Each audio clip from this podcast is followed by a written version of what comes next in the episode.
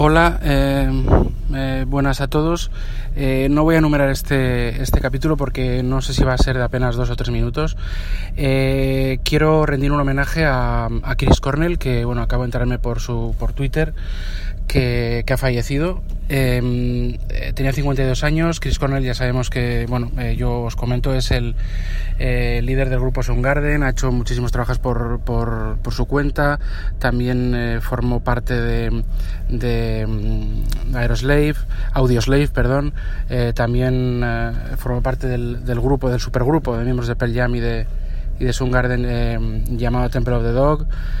Chris Corner es uno de, de los precursores del movimiento de la música de Seattle y por supuesto pues eh, fue eh, un, bueno, un, excepcional músico y pues a mí me influyó mucho tanto en mis gustos musicales como, como en mi forma de, de ver la música y de ver pues en parte pues la vida no porque la música pues bueno eh, la verdad es que para mí me, es muy importante y, y bueno pues entiendo que a todo el mundo no le, no le, no le pasa lo mismo pero para mí pues eh, fue una figura fundamental en este sentido. Eh, se ha muerto se ha encontrado muerto en la habitación de, de, su hotel en, creo que era en Detroit después de un concierto. No se sabe por qué. Dice que, que se investiga un posible suicidio. Yo no lo creo. Y más bien pues quizá sea algún tipo de muerte natural eh, bueno provocado pues por algún tipo de infarto algo. No, no dicen se barajan varias varios datos pero esto es lo que lo que se sabe. Eh, entonces bueno eh, Chris Cornell descansa en paz estés donde estés eh, para mí junto con bueno junto con Kurt Cobain pues es eh, de los personajes más importantes de la, de la historia de la, de la música eh, sobre todo de la época de los 80 y 90 que es en la época del movimiento de la música Seattle el bueno el llamado grunge que bueno tampoco estoy yo de acuerdo excesivamente quizá en esta en este en este palabra no muchas veces se ha, se ha utilizado mal o se ha utilizado de forma despectiva. Y bueno pues perdemos otro gran otro gran músico de esta, de esta tendencia musical, de esta, de esta época musical que para mí es la, la, que más me ha influido en mi vida, sin duda alguna, la, la, la que adoro.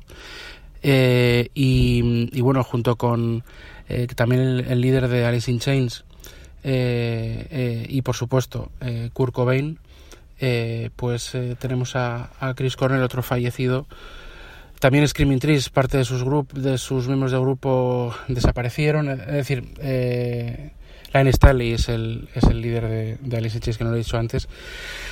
Eh, por circunstancias, eh, bueno, todos conocemos la, que sucedió con Kurt Cobain, Line Stanley, pues eh, también por una sobredosis y demás. Y bueno, pues Chris Cornell todavía no lo sabemos en el momento en el que estoy grabando este, este podcast.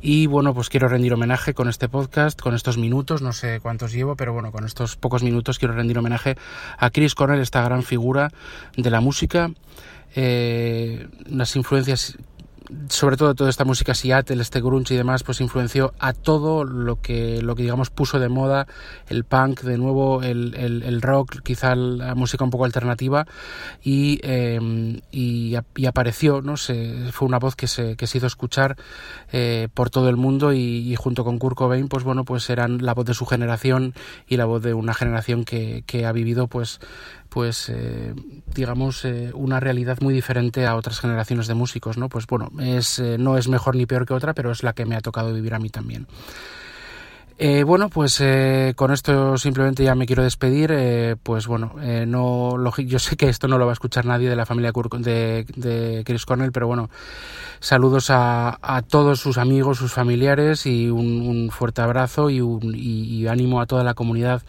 eh, pues que seguidora de este tipo de, de música de esta época eh, y bueno pues eh, descanse en paz eh, Chris Cornell eh, bueno eh, hasta no, nos vemos y nos escuchamos pues sobre todo te escuchamos en todos tus discos que nos van a, que nos van a acompañar para siempre.